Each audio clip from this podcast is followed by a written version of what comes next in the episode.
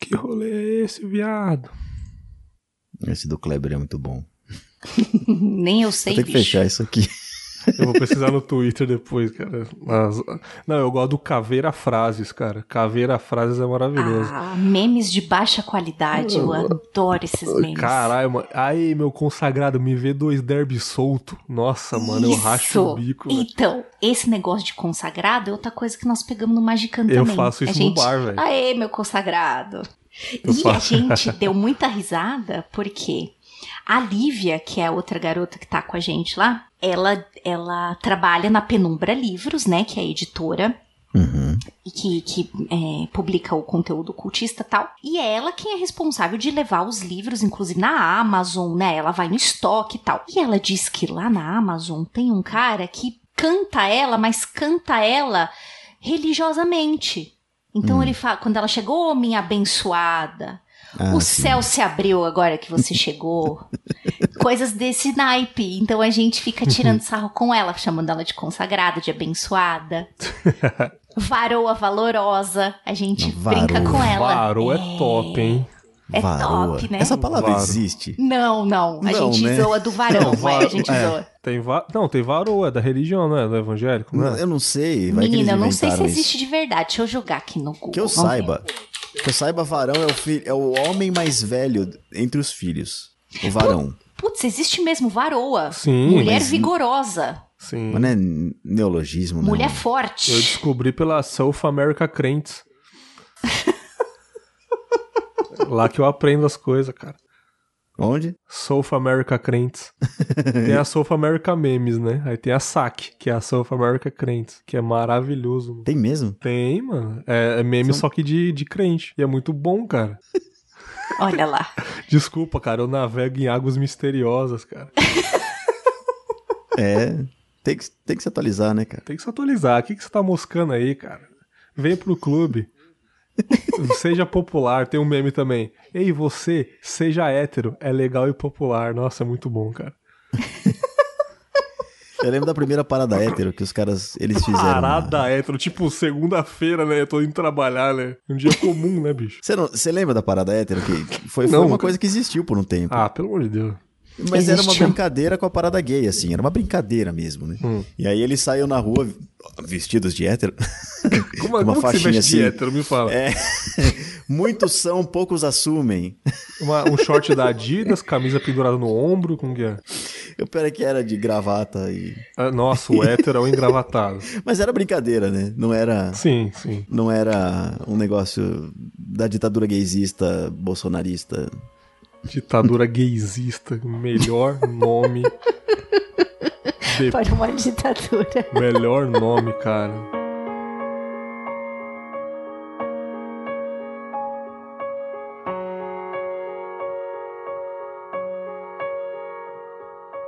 Ai, ai. Galera, é, esse tema foi assim, eu, eu queria gravar esse tema já há um tempo atrás, né? Uhum. E uma querida amiga da Podresfera me indicou aí a Ju, que é a Ira Croft, né? Me indicou a Ju. Sim. Eu acordei numa bela manhã de sábado, abri os olhos lá na DM do Twitter. Ei, eu tenho uma sugestão para você. Bom dia. Eu falei, bom dia, então, a Ju, não sei o que, você pode chamar ela, vai contar um negócio bacana. Eu falei, ah, esse tema eu já estava em mente. E, pô, eu gosto de pessoas indicando pessoas porque tem histórias para contar, né? E esse, e esse conceito sobre valores familiares. Pode ser no conceito de você é, aprender valores com a família e pode ser no conceito de você valorizar a sua família ou as pessoas que você considera da família. Começar perguntando pro Leandro. Leandro, é, quem são as pessoas que realmente você considera família, as pessoas mais importantes pra você hoje em dia? Cara, é.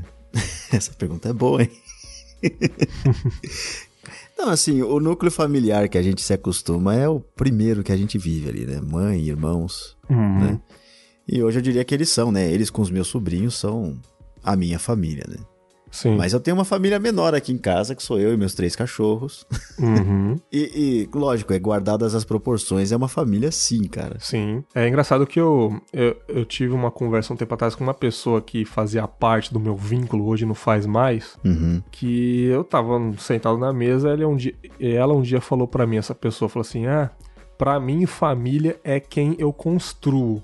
Isso daí é meio um conceito evangélico, parece que quando você casa, sua família é aquela que você casou agora.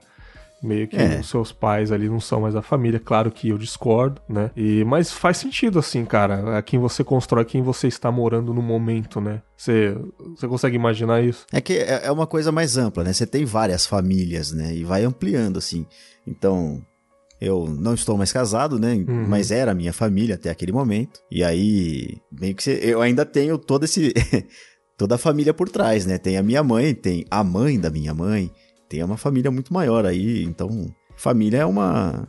é- depende de onde você tá, né? Na camada ali do que você tá procurando falar. Não, sim. Só pra começar mesmo. Juliana, é, quem são as pessoas importantes pra você na sua família hoje em dia, assim, cara? Pessoas que, sei lá, quando você tá na merda, elas te ouvem, que você pode confiar mesmo. Muito bem. Olha, a gente. Eu vou começar pelo núcleo Mora Comigo, Uhum. né? Que eu acho que são aquelas pessoas que estão mais perto na hora que explode a merda, assim, Sim. né? Que fica tudo horroroso.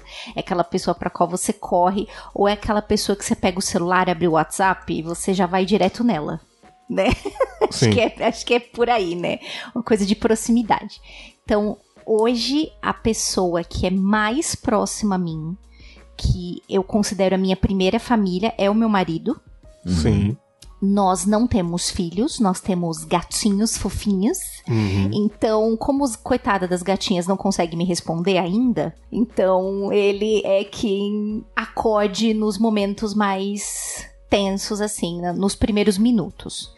Sim. Mas a minha família muito próxima sempre foi a qual eu morei ah, antes de me casar, que foi o meu pai, a minha mãe e a minha avó materna Exato. né? A minha avó materna é minha segunda mãe, porque quando eu nasci, a minha mãe era uma executiva de sucesso, trabalhava fora e tudo mais, e Uhum. na época, nossa, era tudo muito moderno, e aí ela não parou de trabalhar por um momento, então a minha avó cuidava de mim, e eu chamava minha avó de mãe, então eu tinha duas mães, eu chamava as duas de mãe, e pra mim nunca foi esquisito. Sim. Uhum. Então, acho que a minha família até hoje, a mais próxima é essa. Então, aqui mais perto, o meu marido e o meu pai, a minha mãe e a minha avó materna. Bacana, bacana. É, assim, eu nunca tive uma família grande e hoje casado, minha família é muito pequena. A família da minha esposa também é muito pequena, não é uma família com muitos filhos, muitos primos, é bem reduzida. E no momento eu tenho a minha esposa e os meus sogros, que são pessoas importantes assim. Eu contei um pouco da minha história, Leandro tá ligado, tá lá no Contos 4. Não recomendo ouvir duas vezes. É, É. e assim, cara, minha esposa, óbvio, moro com ela, uma pessoa importante, pô, mudou minha vida muito, amadureci muito com ela. A Cindy, minha cachorra, manda um beijo pra Cindy aí, quando ela ouvir esse episódio. e, assim, cara, em específico, a minha sogra, cara. A minha sogra é, sem dúvida, a minha segunda mãe, cara, nessa terra, cara. Assim, eu não conheço, eu nunca, eu nunca conheci uma senhora tão educada, tão solidária, entendeu? Tudo que você precisar, cara, ela tá lá. Ela tá lá pra te ajudar. É, houve situações no outro genro dela que tava numa fase difícil. Ela ajudou, sacou? Então, tipo, é uma pessoa católica, mas é aquela católica que fala palavrão pra caramba, não tá nem aí, bebe a cervejinha mesmo, entendeu? Zoa pra caramba, fala besteira, faz as filhas passar vergonha na rua de tanto que fala bosta. Cara, eu amo aquela velha, cara. Eu amo. Eu, amo- eu amo aquela velha, cara. Ó, só desse pouquinho que você tá falando, já tô muito curiosa em conhecer. Sim, sim, É. sim. Já quero conhecer, já quero ser amiga. Sim, o, o, o que eu fico triste, cara, é que eu conheci ela velha, saca? Isso é muito triste, porque ela já tem muitos problemas de saúde, entendeu? Já tá com seus 60 e poucos anos já. E eu sei que em breve, né, cara, vai ter aquela notícia ruim. Então, tipo, eu não gosto de pensar nisso. Eu fico muito triste quando passa isso pela minha cabeça. Porque, assim, ela, eu, eu, eu amo, eu amo meu sogro, mas, assim, ele é muito de boa na dele, muito quieto, tranquilo. E ela, certeza absoluta que ela é o pilar da casa, sacou? É, Uhum. ela, ela é a principal da casa. Todo mundo pergunta pra ela o que ela acha sobre tal coisa. Ela tá a par de tudo, ela sabe de tudo. Ela, ela liga pra minha esposa pra saber como que eu tô, quando que eu vou visitar. Ela me trata como um filho, sacou? Tipo É eu assim, falar. eh, Claramente ela te adotou como membro da família Sim, dela, né? cara, ela me trata como filho, cara. Ela me ama de paixão. E assim, é muito triste eu ter conhecido ela nesse estado que ela tá, com problema pra andar, toma remédio pra tudo, toma remédio pra lembrar que tem que tomar remédio, saca? Uhum. Fibromialgia, aquela doença que a Lady Gaga também tem, que dói o corpo inteiro e um problema tem que tomar remédio pra comer, pra dormir, para remédio pra depressão, Mui- eh, resultado de uma longa carreira de professora estressada pra caramba, que ela tem duas aposentadorias e parece que não, é, com- como que eu posso dizer, não valeu a pena. Porque ela gasta metade com remédio. Então aquele, todo aquele esforço que ela teve pra ganhar duas aposentadorias não valeu. Ela poderia estar mais tranquila recebendo um pouco menos. Então eu fico muito triste de conhecer ela no estado que ela está. Mas assim, cara, é para mim assim, é a pessoa mais foda assim que eu já conheci, cara. Ela é incrível e serve até de homenagem pra ela esse episódio também, né, cara? Tem uma coisa que a gente conversou no episódio sobre futuro, Leandro É. sobre medo de ficar doente, né? É, medo de ter algumas doenças e tal. E a gente conver- con- conversou sobre Alzheimer também, né? Não sei se você lembra. Sim. Lembro, Você sim. tem histórico na família. E eu perguntei se você também tem medo de ter isso, por causa que é hereditário. Parece que você disse também que talvez você tenha também medo, né? Seu avô tem, se eu não me engano, né? Cara, não é um avô. Esse é um grande problema. A minha bisavó materna, mãe da, da mãe da minha mãe, né? Ela teve Alzheimer. E aí, ela. Bom, assim, minha bisavó, então, mãe da minha mãe, né? A mãe da Sim. mãe da minha mãe. Ela teve isso. E aí, ela. Bom, depois que ela veio a falecer, deu um tempo e a gente descobriu que o meu avô, o pai da minha mãe, também tem. Exato. E meu avô paterno também tem. Caraca, bicho.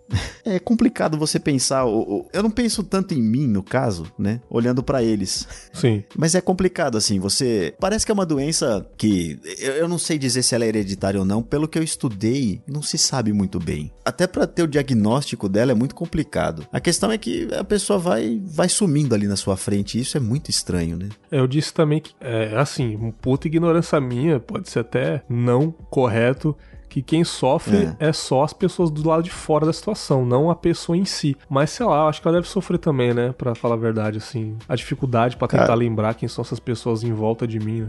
Eu tenho certeza que eles sofrem. E, assim, cada caso é um caso, né? A minha bisavó, ela era uma pessoa muito brava. Era o tempo inteiro, ela brigava o tempo inteiro. Era difícil estar do lado dela. Uhum. E a gente não acreditava que ela tivesse qualquer coisa, pra começar. Então as coisas foram piorando e piorando e piorando e ninguém percebeu. Ah, a avó é chata mesmo, né? E, Uhum. e o Alzheimer, na verdade, a pessoa perde as travas sociais dela. Então a pessoa a vida inteira não gostava de criança, por exemplo, mas ela se segura, porque ela sabe que é errado falar que não gosta de criança e maltratar as crianças. Quando essa doença vem chegando, ela perde isso. Então ela começa, passa a criança, ela, esses demônios, esse tipo de coisa, entende? Sim, E, sim. e assim, depois você vê que as pessoas vão se afastando, as pessoas não encostam mais, as pessoas isso, as pessoas aquilo. E, e eles sofrem sim, eles não sabem onde eles estão, eles ficam perdidos, eles. Cara, dá pra ver sofrimento sim, mas a família que tá ao redor ali, que muitas vezes perde a paciência, muitas vezes, sabe, sofre. Eu, eu não sei, cara, me parece que sofre muito mais, né? Ele, é- ele era um avô próximo. Sim. É, eu- eu- quando eu tive lá na terceira série que fazia uma redação pra homenagear alguém da minha família, eu escolhi meu avô. Né? Ele, assim, a gente ia todos os finais de semana na casa dele. Meu avô brincava com a gente, o que era muito raro, né? Ele, ele tem um, eu já falei, eu falei já sobre ele em outros momentos, então, é, ele brincava muito com a voz, né? Ele tinha um puta de um vozeirão, assim, agora tá mais. Você quase não ouve, né? E aí ele, sei lá, sentava a gente no colo pra, pra cantar músicas de terror, não. Nunca era uma canção de Uhum. Ninar boazinha. Enfim, ele, ele sempre foi próximo, assim, né? Sempre, sempre. A gente conversava e tal. E, assim, eu não vi quando foi que aconteceu. né? Foi de repente. Ah, não, eu. As coisas da vida, né? Sim. Faculdade, não sei o que, blá blá blá. E aí, quando eu fui ver, eu tava sei lá, uns 10 anos sem ver meu avô, sabe? Caraca, aí chegou aquele baque, né? Não, e aí falaram, ah, o avô não tá muito bem, e ninguém sabia o que era e tal, e aí agora, eu, pra piorar, né? Treta de família. Esse meu avô foi morar longe, bem longe hum. daqui. Ele sempre sonhava em morar no interior, né? Família dele eu não sei de que onde que era do interior, porque que eu saiba eles moravam hum. já algumas gerações aqui em São Paulo, mas. É, e ele sempre falava que ele tinha o sonho de morar no interior, assim que ele conseguiu, ele foi. Ele foi morar em Avaré. E Avaré não é tão perto assim de São Paulo, né? É difícil você ir lá, você tem que se programar para ir lá. E a minha avó foi aguentando, aguentando e vendo os problemas acontecendo. A minha bisavó internada, né? Como eu falei, e depois ela faleceu. E aí foi que eu soube que meu avô tava assim que eles foram morar com a minha mãe. E aí então eu vi meu avô já ali apagando, entendeu? É que é realmente muito estranho falar isso, mas a pessoa vai apagando, né? Ela começa a esquecer as pessoas, ela começa a esquecer as coisas, ela começa a esquecer onde ela tá. E de repente não é que ela mais esquece. Eu lembro de ver o Carlos Moreno, o cara do Bombril, falar hum. sobre isso na, na Gabriela, né? Na Maria Gabriela. O Alzheimer não é você esquecer o seu óculos, é você esquecer que você usa óculos. Entendi. Correto, faz todo sentido. No caso dele, por exemplo, ele é, ele esqueceu que fuma, por exemplo.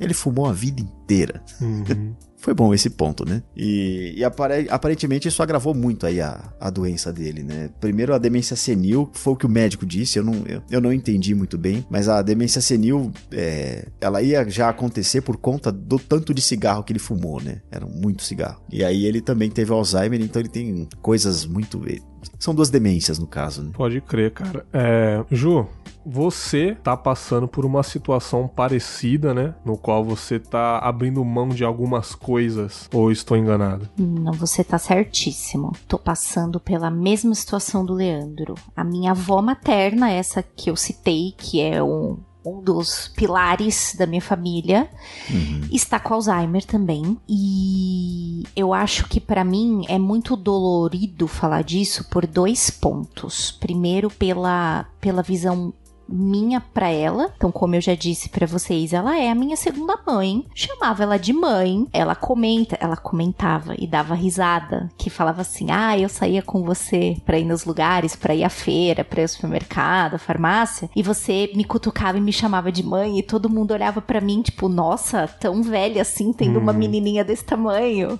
né? É. E era motivo de piada na realidade, né? Então, chamava ela de mãe, desde muito pequena, tal. Foi uma das responsáveis pela minha criação, por com certeza por ser quem eu sou hoje, assim, foi muito importante. E é muito importante, né? E ela por ela, porque ela sempre foi muito ativa, né? A minha avó ficou viúva muito cedo. A minha mãe tinha 18 anos quando meu avô faleceu de um infarto fulminante. E naquela época era o homem que provia na uhum casa. Então a minha avó era Sim. exclusivamente dona de casa. Então quando ela se viu sem o marido, com uma filha prestes hum. a entrar na universidade e sozinha, ela se revestiu de uma casca e ela foi muito guerreira o restante da vida dela, né? De, de lutar e atrás, de meter a cara nos lugares e pedir bolsa para minha mãe para tudo, o que depois meio que passou para minha mãe, porque minha mãe também era dessas, né? Porque eu falei que a minha mãe era uma, uma baita executiva, mas a minha família foi de uma família assim de muito bem de vida para bosta, assim. Assim, a história da minha família é muito louca. Mas. É... Então, vê-la no estado em que ela está hoje, sendo que ela era muito ativa, e eu lembro da minha avó assim, muito velhinha já, e indo, não, vamos comigo, não, como assim você tá com preguiça? Eu vou com você tal. E de repente, ela virou uma velhinha. Uma velhinha que precisa de ajuda para tudo. É. E foi muito de repente, e eu acho que isso para mim é o mais dolorido. E para mim também pega um pouco de, de, de, dolorido, porque foi assim: eu sempre morei em São Paulo, nasci, fui criada em São Paulo, e meus pais também tinham sonhos de ir pro interior. Quando deu, eles foram pro interior. E eu tentei morar um tempo no interior, para mim não deu certo. Eu voltei para São Paulo. E essa volta para São Paulo, eu tô na realidade, ontem uhum. fez um ano que eu voltei a morar em São Paulo. E essa volta é, foi coincidiu com o período em que ela ficou pior, que ela começou a ficar pior. Então, eu carrego também um sentimento de culpa por não estar tá ali perto dela presente, sabe? Ah, você sente culpa? Sério? Eu, de, de ter voltado. É, Porque eu falo assim, porque assim, a minha vida lá não deu certo, realmente não, não rolou. E aí eu sinto culpa, porque assim, a gente morava muito perto, então eu via minha avó todos os dias. Uhum. Eu ia visitá-la todos os dias, né? E agora, assim, não é tão longe, mas ela tá em Jundiaí. Eu preciso pegar um, um busão e ir até ela tal. Então, assim, os meus fins de semana são devotados a ela agora. E eu meio que larguei um monte de coisas da minha vida, porque eu acho que agora não é hora. Agora é hora de eu prestar atenção nela e, e, e cercá-la de amor, porque é, é o que eu posso fazer, sabe? É ficar perto dela e ficar. Ela gosta de ficar assistindo televisão comigo de mão dada. e Caralho, eu fico com ela foda. lá assistindo televisãozinha de mão dada, entendeu? E, e eu parei de fazer uma série de coisas, assim. Hum. Porque eu acho que agora não é hora. Eu acho que agora é a hora de ficar com ela. Não sei se eu tô certa, não sei se eu tô errada. Mas eu sinto. Eu sinto muito de não estar mais do lado dela, sabe? Ah, errada você não tá. O que eu digo assim, você se sentiu culpa porque é, você pode se sentir culpa mesmo não tendo culpa. Entendeu? Porque a função nossa é crescer e bater asa, entendeu? Mas Uhum. assim, errada você não É. tá, pô. A pessoa que te ajudou tanto, a pessoa que foi fundamental na sua vida, você retribuir, sabe? E sabe o que eu tenho, cara? Eu tenho uma puta inveja de quem tem vô, vó, porque eu nunca tive isso, né? Era só eu e minha mãe mesmo, assim, a vida inteira. Sou filho adotivo, já contei no episódio já. Então era só nós dois ali, né? Até o final da vida dela. E eu acho que a, eu acho que vó é uma coisa tão mágica, porque tipo assim, ela é o melhor da vida dela, acredito eu, porque é o filho do filho dela, sabe? Eu acho que o amor se multiplica, na minha opinião. E, e eu acho um carinho maior, não sei, eu posso estar enganado, não sei, cara, porque É, depende da voz sempre, né? é, porque, cara, eu não consigo nunca ver uma avó ruim, sabe? Nunca. Deve ter, lógico, lógico que deve ter. Mas eu não consigo ver, sabe? Eu sempre enxergo vó como um ser mágico. Fui na minha avó, ela preparou uma macarronada. Sempre quando eu converso Ah, com meus amigos, falam, onde você tava? Tava domingo na minha avó lá, pô, a véia é foda, não sei o que, pô, minha avó é foda, cara. Não sei o que. Tipo, sempre quando eu converso com pessoas próximas e quando um ou outro começa a falar da avó de quem, não sei o que, é com tanto amor, sabe? É muito mais do que a minha mãe. Ah, minha mãe mora em tal bairro. Pô, minha minha avó, cara, fui na veinha ali, sabe? Eu tenho uma puta inveja disso, cara. Sério mesmo. Eu vou te dar um exemplo do que, do que, que é uma avó na vida de um, de um neto. Uma coisa muito boba, mas acho que você vai entender. Eu sempre fui a louca da papelaria. Eu adoro caneta, caderno, desde pequena. E eu sou assim até hoje. E a minha avó, quando eu ainda estava no colégio, falou assim: Ó, você que gosta tanto de caderninho, de canetinha, papelaria, eu vou levar você pra dar uns rolês lá na 25 de março, porque lá é mais barato. E aí você pede pra sua mãe o dinheiro e o seu dinheiro vai render muito mais lá. E aí ela, olha só, ela me levava de sábado de manhã, pra quem mora aqui em São Paulo e conhece a 25 de março, é o dia em que o próprio Caramunhão está habitando as ruas da 25. Sim. Porque tem gente de tudo quanto é lugar do país. É muito cheio. Mas ela fazia questão. A gente acordava cedo, aí ela me levava até a 25 de março, me levava nas lojinhas que eu gostava. Eu fazia toda aquela compra da papelaria com o dinheiro que eu ganhava da minha mãe. Aí ela falava assim: vamos no Mercadão comer sanduíche de mortadela? Vamos. Aí ela me levava até o Mercadão. A gente comia o sanduíche, eu comia pastel, enfim. Aí ela comprava algumas coisas que ela lembrava pra casa e a gente voltava pra casa. Tudo isso de busão. Olha aí, melhor rolê, cara. Melhor Isso é rolê. vó. Melhor rolê, melhor rolê. Eu tive um dos melhores rolês da minha vida foi com a minha avó. Que foda, cara, que foda. Leandro, você Hum. conseguiu filtrar valores que a sua família é, te educou? Você leva alguns valores adiante ainda, né? mesmo depois de grande, com independente, nariz empinado. Nariz empinado. Você consegue, você consegue levar coisas, ensinamentos adiante ainda, cara? Lembranças de coisas que você consegue simplesmente levar adiante. Falar, pô, aprendi isso, aquilo da minha avó, do meu avô, da minha mãe, do meu pai. Coisas que você consegue lembrar. Sim, claro. Sim, cara. Eu, eu- eu tinha uma avó muito evangélica, por exemplo. Nossa, cara, ela falava muito com a gente e tal. Ela.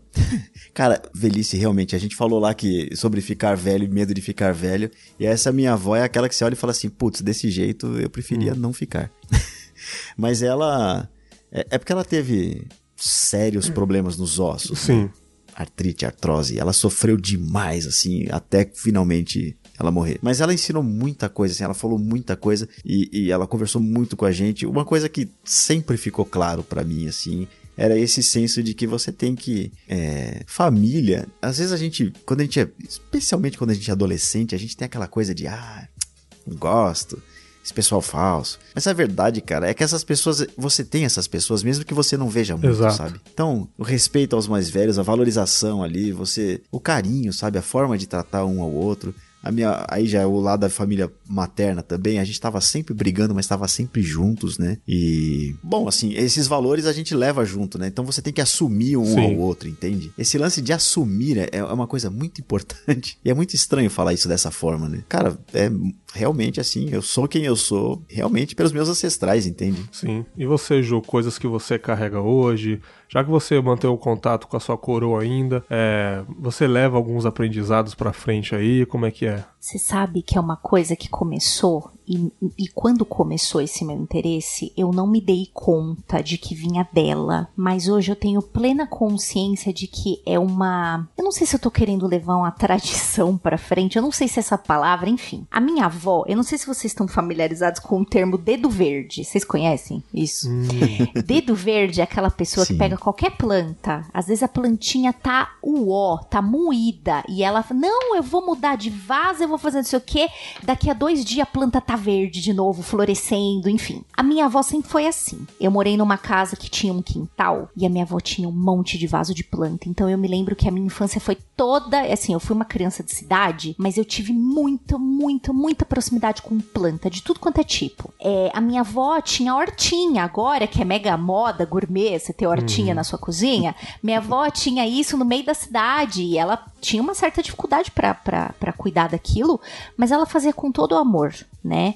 E aí quando o cachorro mastigava, ela corria atrás do cachorro, era uma zona. Enfim, eu comecei a me interessar por isso e pensei inclusive fiquei chateadíssima ao descobrir que não existe um curso superior só de botânica, que eu tenho que fazer biologia. Mas a minha pira e, e agora eu vejo que é muito de eu levar isso dela pra frente, sabe? É que eu tô vendo que quando eu pego as plantas na mão, as coisas estão acontecendo do mesmo jeito. E aí eu não sei se eu vejo isso como uma forma assim, caraca, isso é um pedacinho da minha avó que tá em mim? Isso é um pedacinho da minha avó que eu vou levar pra frente? certeza, cara, certeza que é. Sabe? E Um aí, dom. e aí, obviamente, que eu vou levando isso também um pouco pro meu lado, porque eu sou mega caxias. Quando eu gosto um- de uma coisa, eu, vou, eu quero estudar, eu quero comprar livro, aí eu quero perguntar pro fulano. Eu já pensei em pedir aula particular de botânica. Caraca. Porque eu falei, ah, já que eu não tenho a faculdade, eu vou contratar um professor de biologia. E aí, depois de um tempo, e eu achei que isso vinha de uma série de outras coisas, mas depois eu falei, gente, é tudo por causa dela. Sim. Eu tô querendo fazer, eu tô querendo levar isso pra frente porque eu sinto que é um pouco dela vive em mim, sabe? Nossa, é muito bom, cara, é muito bom. Assim, cara, eu. Embora eu tenha família pequena, só três pessoas realmente que são muito importantes pra mim. é, eu acho que, refletindo sobre aquele episódio futuro, Leandro, eu acho que um. Também, aquele que eu disse que eu não quero ficar velho, que eu não quero viver muito, aqueles rolê deprê maldito que eu tenho de vez em quando, que infelizmente eu levei pra gravação. que eu espero que você viva muito. Ah, Cara, eu acho que é totalmente um medo, porque eu tenho certeza de que ninguém vai estar do meu lado, saca? Eu não vou ter uma Juliana pra, pra me abraçar, pra me dar a mão pra assistir televisão, saca? Teu medo nem é ficar velho, é a decrepitude. Exato. né? É depender É de alguém. dependência. É. É a dependência, cara. E, e- e isso é foda, cara, porque eu me vejo muito sozinho a longo prazo, saca? Eu não me vejo com netos e pessoas e muita família ao redor, entendeu? Eu disse pra você um dia, né? Que eu, que eu me vejo assim, não porque eu briguei com ninguém, mas é porque, sei lá, as pessoas vão e eu não tenho muitas pessoas lá de trás, não tenho grandes amizades, não tenho famílias grandes. Eu fui só educado com a minha mãe e minha mãe tinha vários irmãos e irmãs, só que também ela era a distante, ela era filha distante, sacou? Então, contatos com primos e primas eu também nunca tive. Uma vez ou outra, num Natal ou outro, que eu via meu, meu primo com 7 o próximo com 14 anos, sacou? Então, eu não tinha esse Sim. muito contato. E realmente, cara, eu não sei o que vai acontecer, cara.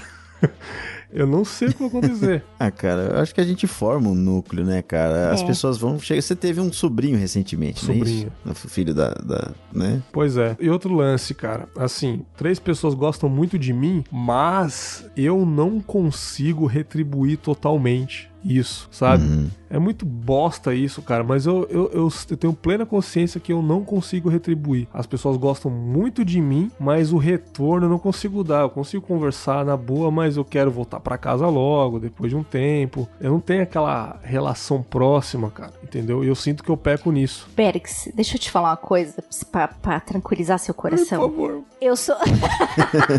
eu sou muito assim com a minha avó, né? Agora tal. Mas eu, eu, você tá falando e eu tô me identificando muito com você, que eu sou aquela pessoa que tem um cansaço social, às vezes, que você fala, nossa, agora eu preciso ir pra minha casa porque eu não tô aguentando mais, eu tô ficando tonto. Ai, obrigado por essa palavra, obrigado. De, de conversa, Isso não é né? humano, não? Pois cansaço é, social. Também, eu também acho que é humano. Mas enfim. Maravilhoso. Eu não sei se vocês já viram, eu falo que aquele vídeo é a minha filosofia de vida. É um vídeo de um garotinho muito pequenininho e aí a mãe dele tá gravando e tá uhum. dando bolachinha para ele e aí a mãe dele pergunta assim: "Você me ama?" Aí ele fala assim: "Ah, eu te amo quando você me dá cookies." É. Aí ele fala assim: "Pô", aí ela fala: "Pô, que sacanagem, hein?" Aí ele fala assim: "Não, mãe." E ele deve ter uns três aninhos, ele é muito novo. Aí ele diz assim para ela: "Não, mãe, eu te amo." Mas eu não gosto de você o tempo inteiro. cara, é uma criança de três anos que, cara, ele resumiu a filosofia de vida em uma frase. Poxa, eu posso amar as pessoas muito, com todo o meu coração, mas eu não vou gostar delas o tempo inteiro. É que nem o meu marido, pô, eu amo meu marido, mas tem uns negócios que ele faz que eu falo, caramba, it's really necessary. você jura mesmo que você vai fazer isso de novo? E eu acho que isso é muito para as pessoas que a gente mais ama, sabe? Então eu não estou pecando. Não, não, eu acho até que você tá exigindo demais de você mesmo. Eu porque acho. é normal você querer ter um espaço seu, uhum. né? É normal você. Ô, oh, eu tô feliz que eu tô aqui e tal. Acho que eu vou pra casa. Tá bom, é sua casa. Sabe, sabe por que eu digo isso? Porque no, no velório da minha mãe, pessoas choraram, velório, as pessoas choram, né? Tem, as pessoas têm essa mania de chorar é. em velórios, né? Enfim, eu, lógico, chorando mais próximo ali. E depois que a última pessoa chegou, pessoa que chegou tarde, ela chorou muito, chorou de dor, chorou de remorso, sabe? Porque não conseguiu retribuir isso. E eu tava chorando, mas eu tava muito, muito mais tranquilo, né? E chegou uma pessoa e falou: Cara, você pode ficar tranquilo que você fez a sua parte, você foi um filhão e, e ela vai gostar de você sempre, por onde ela estiver, não sei o que. E aquilo me tranquilizou. Mas a outra pessoa que uhum. estava distante chorou demais, não desgrudava do caixão e pedindo desculpas, desculpas, desculpas por não retribuir e por brigar sempre, sacou? E assim, eu não brigo, uhum. mas eu tô dizendo assim, eu tenho medo de um dia eu, ah, eu não quero, eu não quero conhecer, eu não quero passar o final de semana lá e acontecer alguma coisa bem nessa data que eu falar, não quero ir lá e eu ficar com esse remorso. Eu tenho muito medo disso. Eu tenho muito medo de não retribuir esse amor por isso, porque eu sei que a outra pessoa ama eu demais, sempre tá pensando em mim, eu tenho certeza. Data de aniversário sempre, e, ah, aniversário dele tá chegando vamos fazer uma surpresinha para ele. E dia disso, dia daquilo, sempre tá pensando em mim e eu não tô pensando realmente na pessoa. E se acontecer alguma coisa, eu, eu posso ficar com muita, com muita, com muito trauma sobre isso, com muito remorso, sabe? É isso que eu tenho medo. Vou falar sobre isso agora.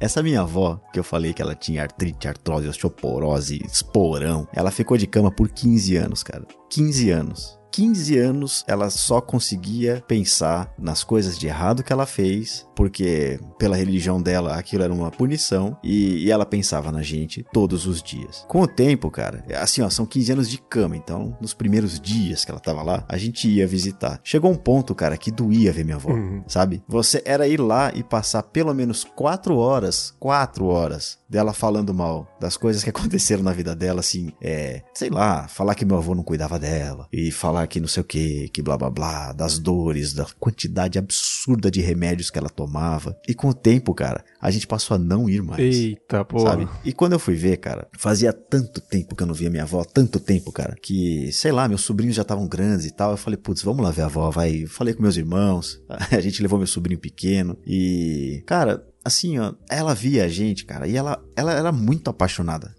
sabe? Por nós três, assim. Porque minha avó tinha quatro netos, né? Um que ela viu muito pouco, que é uma prima minha que eu mesmo vi muito pouco na vida. E, e o resto, cara, a gente conviveu com ela por muito tempo, né? Teve uma época que ela queria que a gente fosse morar com ela, porque era uma treta lá na família, mas. É... Cara, ela era muito, muito próxima. E, e quando ela morreu, cara, todo mundo sentiu muito. Uhum. Mas ao mesmo tempo, cara, a gente entendeu a limitação que a gente mesmo tinha, sabe? Era, era muito esforço estar com ela. É complicado falar isso, mas era muito esforço, cara. Doía, doía. Quando ela morreu, foi muito difícil, cara. Tá lá por vários motivos. Um deles, eu já, pô, não sei se eu já falei no Confábulas, mas eu, eu e meu pai, a gente não. Tanto que eu nem contei como núcleo familiar, uhum. né? A gente não se dá muito bem, mas eu tava lá e ver meu pai chorar me doeu demais. E ver meu tio chorar. E ver os irmãos dela que eu nunca tinha visto na vida estarem ali. E a gente, cara, tava aliviado, tava triste. E ao mesmo tempo pensando, eu deveria ter feito mais. Eu acho que. Eu acho que tudo cabe uma compreensão, assim, sabe? A, a vida. Putz, cara, eu queria tanto fazer tão mais por tanta gente que eu gosto e, e não dá. Né? Ah,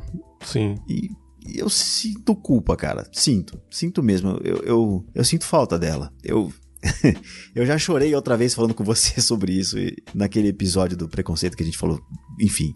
É, ela foi uma pessoa importante, cara. Mas eu tinha que compreender a situação também, cara. É, é, é fogos, cara, mas era um custo muito alto estar com ela. Cara, é, eu, eu entendo perfeitamente. A, a avó materna da minha esposa tá com cento e poucos anos ela não faz nada sozinha, nada, absolutamente uhum. nada. Eu acho que a filha dela cuida dela uns 20 anos nessa situação, entendeu? E assim, deve ser um sofrimento terrível para as duas partes, tanto para a, a, avó quanto para a filha dela, porque a filha dela faz tudo, né? Come, dá banho e, uhum. e tudo, tudo, tudo, tudo. E a dona Elisa, né, que está viva ainda e firme e forte, deve sofrer muito porque não consegue nem falar e tal. E eu acho que, embora seja triste, eu acho que o melhor é ela ir sabe? Pode ser meio escroto falar isso, mas vai ser um alívio para todo mundo, porque todo mundo tá sofrendo, inclusive ela, sabe? Sobre esse Alzheimer, não é simplesmente porque a pessoa tá esquecendo, é, ela vai se deteriorando por dentro. É um sofrimento terrível, entendeu? É. Eu não sei quantos anos tem o, o,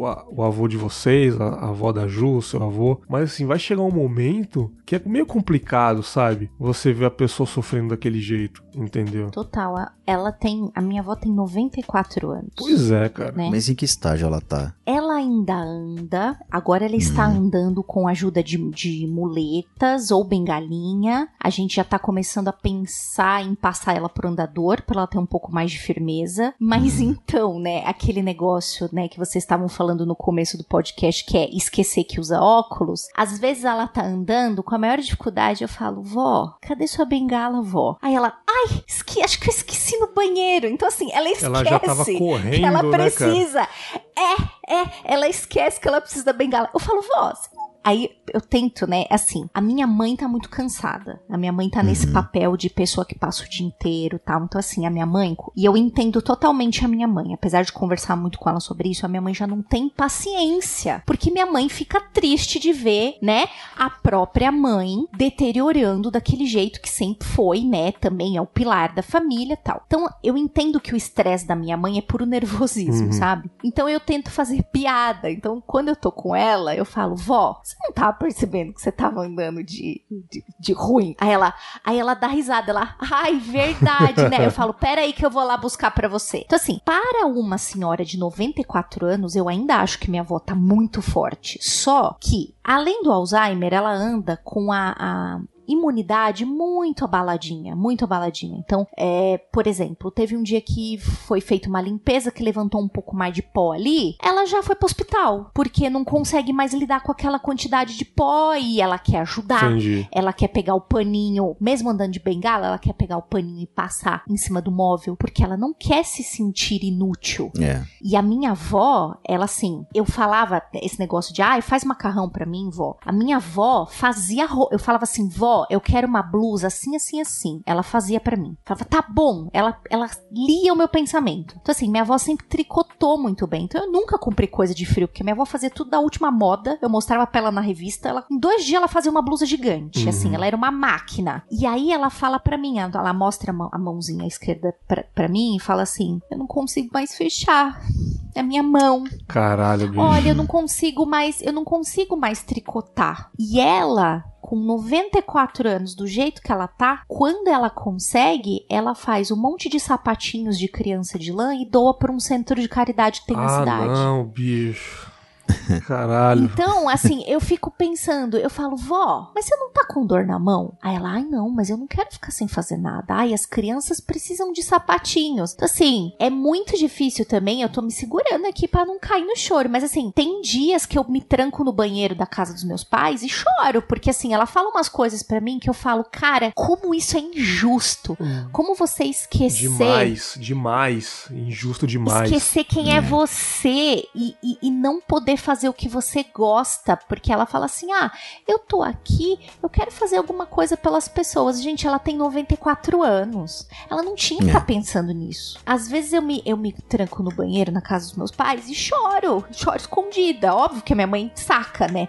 Mas eu não quero chorar na frente Sim, dela. Exatamente. Eu acho que é a pior doença do mundo, na minha opinião, porque você esquece de quem você é, você esquece da, da importância que você é para as pessoas, entendeu? E, e assim como naquele filme do, do Coco, né, que fala muito sobre família, que ele viva lá, uhum. é, Belo filme. É, é, a lembrança que vale, né? Mesmo quando a pessoa vai pro outro mundo, né? É, as pessoas só somem quando elas são esquecidas, né? É, a segunda morte, né? Quando o seu nome é falado pela última vez. Você sabe que eu não assisti esse filme por causa dela. Ó, eu chorei, eu chorei pra caralho. E se você assistir, com certeza você vai chorar, porque você tem isso de perto. Quando eu vi aquela velhinha, que é a bisavó do Miguel lá, ou a tataravó, acho que é tataravó. A Coco. Não é? É, bisavó. Bisavó. É. Quando eu vi aquela velhinha, cara, eu falei, mano, essa velhinha vai dar um chororô no final do filme. Dito e feito, cara.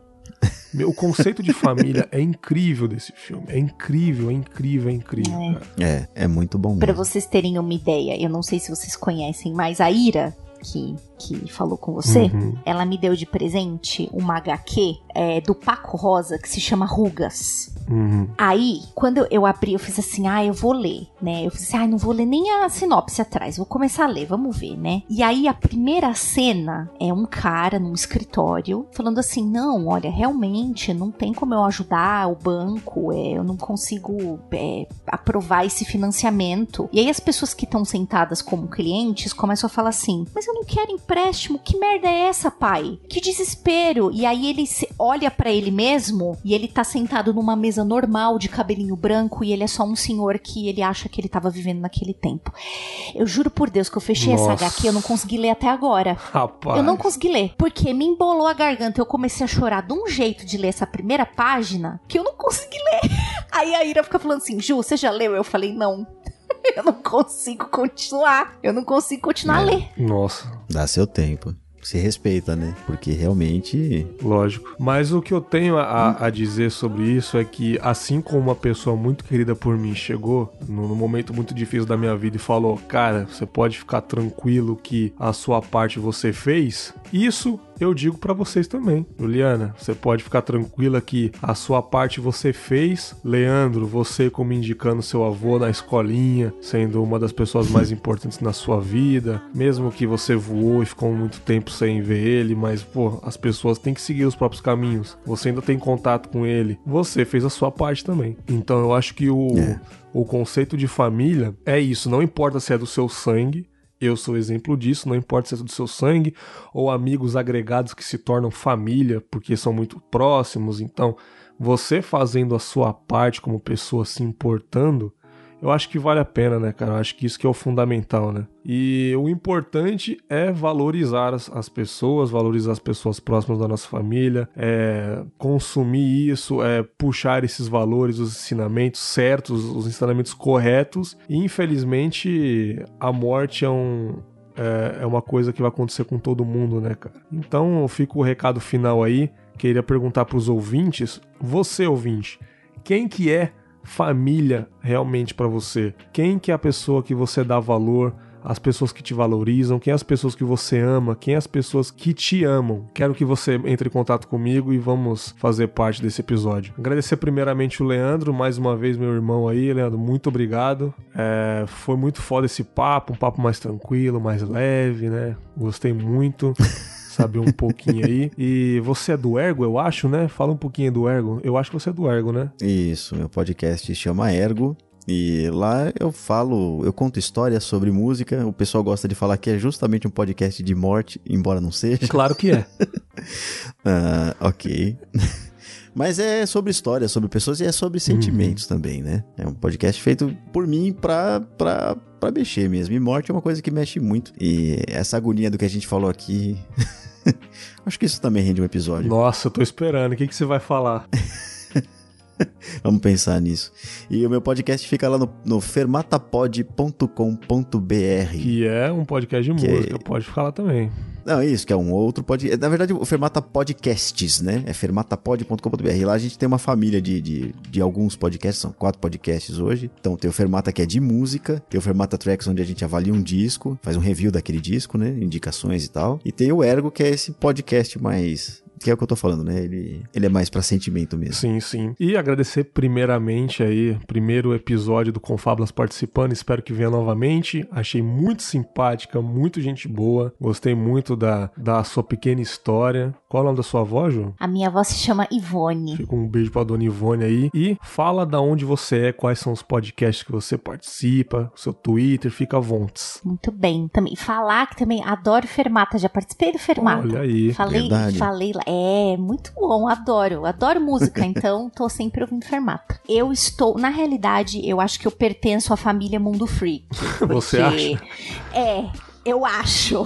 Porque assim, hoje o meu lugar, a minha cadeira cativa, todos os episódios estou lá, é o Magicando, que é, um, é o, eu acho que é o filhinho mais novo do, do Mundo Freak, assim, é o podcast mais novo, onde a gente fala sobre magia, capirotagens que em geral. Gostoso. Mentira, gente, né? Então, mas a gente é gente boa, a gente não precisa ficar com medo, a gente não morde. Mas é, eu estou também, parte, comecei participando do Mundo Freak Confidencial mesmo, que é um podcast que fala de mistérios, né? Que tem, fala sobre alienígenas as teorias da conspiração, lendas urbanas, é to, todo esse é, ambiente está lá no, no, no Mundo Freak. E eu também participo, hoje eventualmente, do programa Ponto G. Não participo das gravações sempre, mas também é um outro bracinho do, da família Mundo Freak que fala sobre Cada episódio fala sobre mulheres muito importantes que a história esqueceu, que a história não conta mais a, a quem é que essa mulher foi, por que ela foi importante. Lá se falam de cientistas, artistas, oradoras, é, políticas e todo tipo de mulher que vocês imaginam, que também é super bacana. E ele é um podcast mais curtinho uhum. tal. É, hoje eu trabalho mais no background do, do ponto G, nas postagens, na, na, na um pouquinho, do, uma parte da social media tal, que também tá no meu coração, assim. Então eu falo que eu sou da família do Mundo Freak, eu tô lá. Você faz muita coisa, faz muita coisa, tá doido? Faz. Como que você não é do Mundo né? Freak, cara? Você é totalmente de lá, faz parte dos bastidores e tudo.